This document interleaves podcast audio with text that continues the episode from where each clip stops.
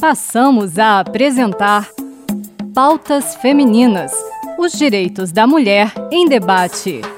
Olá, eu sou George Cardim e a partir de agora você acompanha o programa Pautas Femininas, uma parceria da Rádio Senado e da Procuradoria Especial da Mulher no Senado e na Câmara dos Deputados. Eu sou Marluce Ribeiro e aqui nós trazemos um pouco do debate promovido pela bancada feminina no Congresso. A pauta feminina de abril falou sobre a invisibilidade das mulheres na história. O encontro aconteceu no dia 26 de abril. O tema coincidiu com as celebrações do aniversário de Brasília, no dia 21 de abril, quando a capital comemorou 58 anos. E como foi a participação feminina na construção da capital da esperança? Esse é o tema do documentário Poeira e Batom 50 mulheres na construção de Brasília. A diretora é a pesquisadora e cineasta Tânia Fontinelli, do Instituto de Pesquisa Aplicada da Mulher, o IPAM. Como Tânia explica, o filme foi feito para o aniversário de 50 anos de Brasília e fala das mulheres invisíveis da história da construção da capital. Sempre era mencionado o presidente Juscelino, Niemeyer, Lúcio Costa ou os candangos. Raramente, quando as mulheres eram referidas, se falava ou da dona Sara ou da dona Júlia Kubitschek, esposa e mãe do presidente. Não é? Portanto, é, era evidente a a, invisibilidade de nós mulheres nessa história. E eu, como brasiliense, eu já sou da primeira geração. Meus pais chegaram aqui no início de Brasília, minha mãe chegou em 60, foi dar aula em Taguatinga, aula de geografia, no meio da poeira. Então eu sou fruto da poeira, não é? Vamos dizer assim. E eu via que ela e um grupo de mulheres que se sacrificaram, que atuaram no início de Brasília, não eram referidas nos relatos historiográficos de Brasília. No documentário, Tânia conta a história de 50 mulheres que participaram da construção de Brasília e nunca tiveram o nome lembrado. Uma delas é Mercedes Parada, que chegou em Brasília em 1956.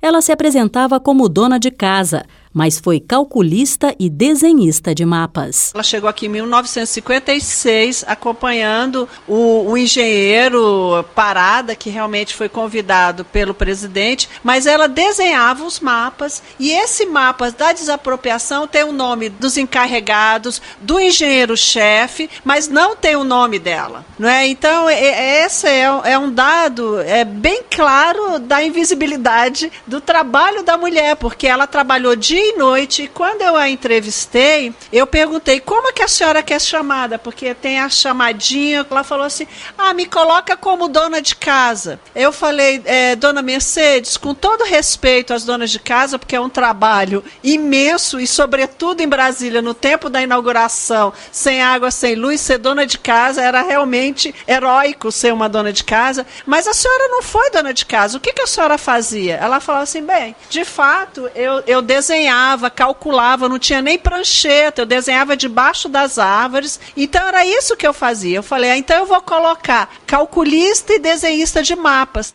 Como Mercedes Parada, outras mulheres também foram lembradas, e a Tânia Fontinelli falou da importância do documentário, porque registra uma parte da história que corre o risco de desaparecer com a morte dessas pioneiras. A linguista e pesquisadora do Instituto Federal de Brasília, Pilar Acosta, explicou como a omissão do nome das mulheres que participaram da história da construção de Brasília está relacionada com a violência que as mulheres enfrentam no dia a dia. Ela disse que a sociedade está em um contexto onde as violências são retroalimentadas e isso começa nos silenciamentos das narrativas históricas. A violência simbólica ela vai legitimar toda a violência física. Então a gente já está começando a entender que as violências elas são retroalimentadas. Então quando eu violento simbolicamente, por exemplo, pelo apagamento do nome de uma mulher que construiu Brasília,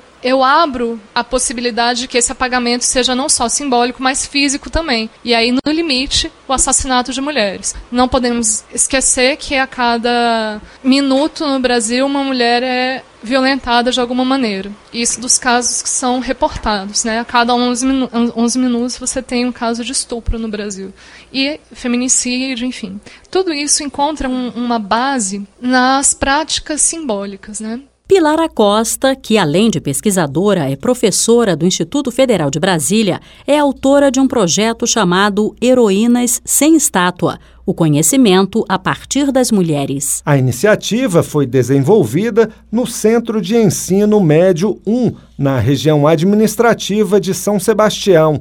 O projeto recebeu o Prêmio Professores do Brasil e o Prêmio Mulher Educadora Cidadão do Mundo do Sindicato dos Professores do Distrito Federal. O projeto de Pilar Acosta nasceu da constatação de um ambiente escolar muitas vezes violento com as mulheres e com exemplos positivos apenas de homens na literatura estudada. Assim, o objetivo, segundo a pesquisadora, foi homenagear as mulheres e reconhecer a contribuição feminina na história e o lugar da memória coletiva. A gente tem um problema de apagamento que legitima as práticas de violência, no sentido de que mulher não é capaz de produzir conhecimento, portanto, mulher é menor que homem, portanto, pode ser violentada. Então, tem uma lógica aí muito clara. Isso a gente chama nas teorias decoloniais de epistemicídio. Então, o sídio, ele é de assassinato, né? Então, homicídio, assassinato do ser humano, feminicídio, assassinato de uma mulher simplesmente pelo fato dela ser mulher, epistemicídio, assassinato da episteme, que é o conhecimento. Josianes Santos, ativista da Frente de Mulheres Negras do Distrito Federal,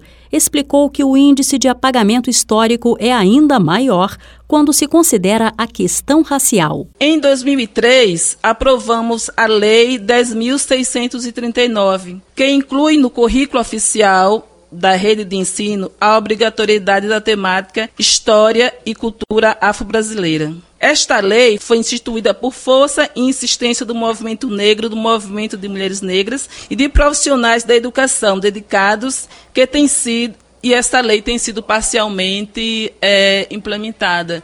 E é quando a gente vê o trabalho da professora Pilar, não é? Você vê como é da iniciativa pessoal você transformar o ambiente em que você vive. E aí eu perguntaria qual o impacto dessa lei, que, essa lei causaria caso tivesse sido implantada nesses últimos 15 anos. Certamente teríamos um país com menor número de casos de racismo. As crianças, a juventude, o mercado de trabalho, as instituições teriam maior entendimento sobre a construção da identidade cultural e histórica da metade da população brasileira Assim, a desigualdade entre negros e brancos seriam menores, porque o racismo ainda é um fator, é, ainda é um fator que nos coloca em, estatisticamente em situações é, de subordinação e de vulnerabilidade social. A ativista explicou que o racismo coloca a população negra em situação de vulnerabilidade e exclusão, citando estatísticas de que mulheres negras são a maioria na mortalidade materna, violência doméstica e obstétrica. Quando a gente fala da, da invisibilidade, eu estou querendo, e eu trago esses dados, eu estou querendo dizer o seguinte: a gente precisa trazer para o debate, para a discussão, essas questões. Né? Os dados estão postos, e aí, assim, até que ponto eu incorporo, eu cobro muito das instituições, porque o racismo precisa, combater o racismo não é uma iniciativa somente da pessoa negra, precisa ser um compromisso das instituições. Então é por isso que eu faço questão de trazer os dados existem. O Brasil é muito feliz pela produção de dados que ele tem, né? A pesquisadora Tânia Navarro Suan, da Universidade de Brasília, indagou os participantes sobre os interesses envolvidos com o apagamento das mulheres da história. O que a história não diz, não existiu. Eu sempre digo isso. Essa é uma máxima que explicita claramente a parte de escolha e arbítrio ao se fazer história.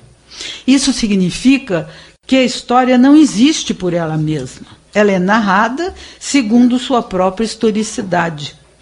E a subjetividade do historiador, que vê apenas o que quer ver em suas condições de imaginação, em redes de sentido e de valores que imperam no momento de sua elaboração. As significações se entrelaçam e tornam-se nódulos de verdades estáveis que definem as relações sociais em grupos de poder. É assim que a importância e o poder dados ao masculino no social se apresentam como imutáveis e naturais, cuja ilustração é o homem da caverna puxando uma mulher pelos cabelos no primórdio dos tempos. Essa imagem cria uma tradição.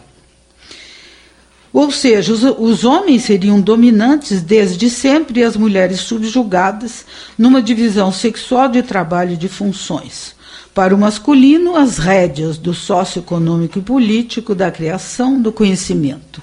Para as mulheres, apenas o natural da domesticidade e da reprodução. Tânia Navarro observou a importância do trabalho de Tânia Fontinelli e da professora Pilar quando elas trazem a ação e a presença das mulheres para visibilidade. Tânia Navarro Swan aconselhou os participantes a evitar o uso da expressão gênero para identificar homens e mulheres, uma vez que setores conservadores da sociedade se apossaram da palavra para defender a homofobia. Larga gênero, vai para sexo social, porque aí você vai entrar num, num, numa outra dimensão de análise e de profundidade. Gênero, sinto dizer a vocês, já era, tá? Já foi absorvido pelo patriarcado. O patriarcado tem uma que é um sistema de dominação em todos os, os âmbitos da sociedade, tem uma característica que é a sua transformação, a sua adaptação. Então, você consegue, enquanto feminista, na marcha das negras, da marcha das mulheres, na marcha, você consegue alguma coisa, o patriarcado vem dar um jeitinho uhum. De se apropriar daquilo. Não foi isso que fez com o gênero? Foi. Então, levantou toda uma sociedade extremamente retrógrada é, que, em nome do gênero, se coloca como homofóbica. Tá? Percebe isso? é uma transformação total. Mais uma vez eu reitero, largue o gênero. Passe para outra coisa. Para a deputada Jo Moraes, do PCdoB de Minas Gerais, que é a segunda procuradora adjunta da mulher na Câmara dos Deputados, a discussão foi fundamental para a reflexão sobre a representatividade feminina. Absolutamente fundamental. Aliás, a, a invisibilidade faz parte da nossa existência. Às vezes até nem nem quando a gente nasce, a gente pode se apresentar. Um dos maiores dramas que a gente tinha no, na terra onde eu nasci, no Nordeste, é que o pai não comemorava quando era mulher, né? Comemorava quando era homem, porque era alguém que vinha ajudar a trabalhar. Para João Moraes, toda discussão que elucida a condição feminina é essencial no momento que o Congresso enfrenta em que o fundamentalismo tomou conta das discussões políticas. O Pautas Femininas é um projeto do Comitê Permanente de Gênero do Senado, em parceria com o programa Proequidade de Gênero e Raça e com a Procuradoria Especial da Mulher do Senado e da Câmara dos Deputados. Quer saber mais sobre a atuação das parlamentares? Acesse o site senado.leg.br barra Procuradoria e pelo Twitter, arroba Senado Mulher, ou mande mensagem pelo WhatsApp 61 986 11 95 91, informando seu nome e a cidade. O programa de hoje teve produção de Ana Beatriz Santos e Ramila Moura. Trabalhos técnicos de Eduardo Brito e Cristiane Melo. Agradecemos a você pela sintonia e até o próximo programa.